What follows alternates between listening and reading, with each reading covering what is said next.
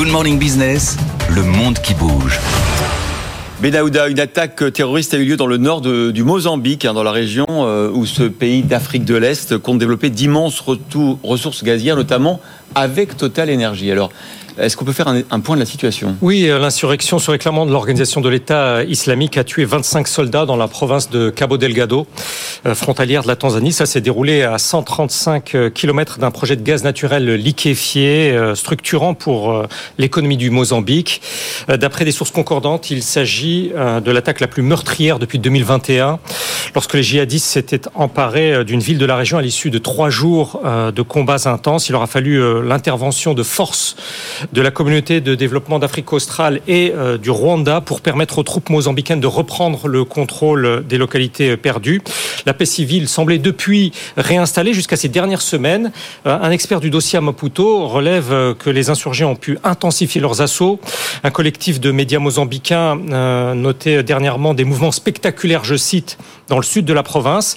Le dernier rapport de l'équipe de surveillance des Nations Unies, qui date du 23 janvier, évalue entre 160 et 200 le nombre de combattants aguerris qui euh, repassent à l'action. D'après ce document soumis au Conseil de sécurité de l'ONU que nous avons consulté, les États de la région ne corroborent pas que l'organisation de l'État islamique exerce le commandement et le contrôle de ce groupe, ce qui ne va pas dans le sens d'un précédent rapport. En tout cas, nombre de spécialistes sur place doivent donc revoir leurs évaluations.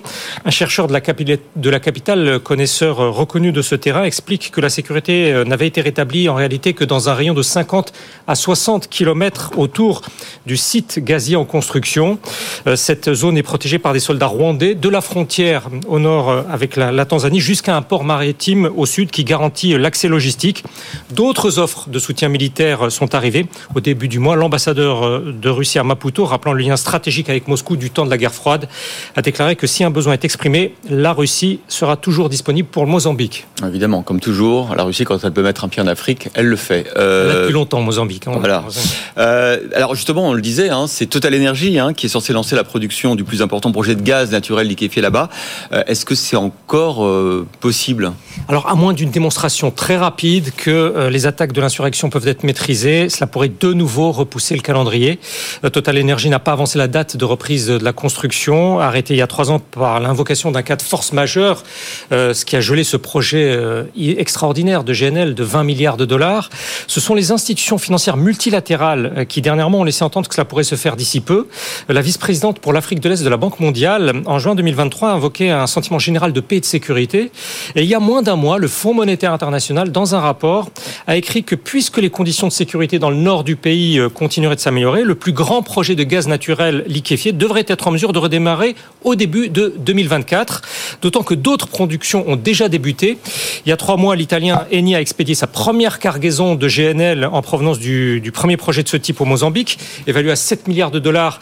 Il s'opère en partenariat avec, entre autres, conjointement l'américain ExxonMobil et le chinois CNPC. Cette semaine, le cabinet de consultants Deloitte à Maputo a effectué une présentation particulièrement prometteuse, s'agissant d'une nation dont le produit intérieur brut pour 35 millions d'habitants atteint à peine les 25 milliards de dollars. On peut y dire que les vastes réserves de gaz du pays pourraient faire du Mozambique qu'il représente 20% de la production africaine d'ici à 2040. Ce gaz devrait rapporter au Mozambique environ 100 milliards de dollars au cours de son cycle de vie. Une partie de la société euh, civile mozambicaine, elle, met toujours en doute les bienfaits des recettes en devises escomptées. Et un consultant mozambique, mozambicain critique estime surtout qu'il n'est plus possible de faire croire que le Nord est stabilisé seulement pour que reprennent ses extraordinaires investissements extérieurs dans le GNL.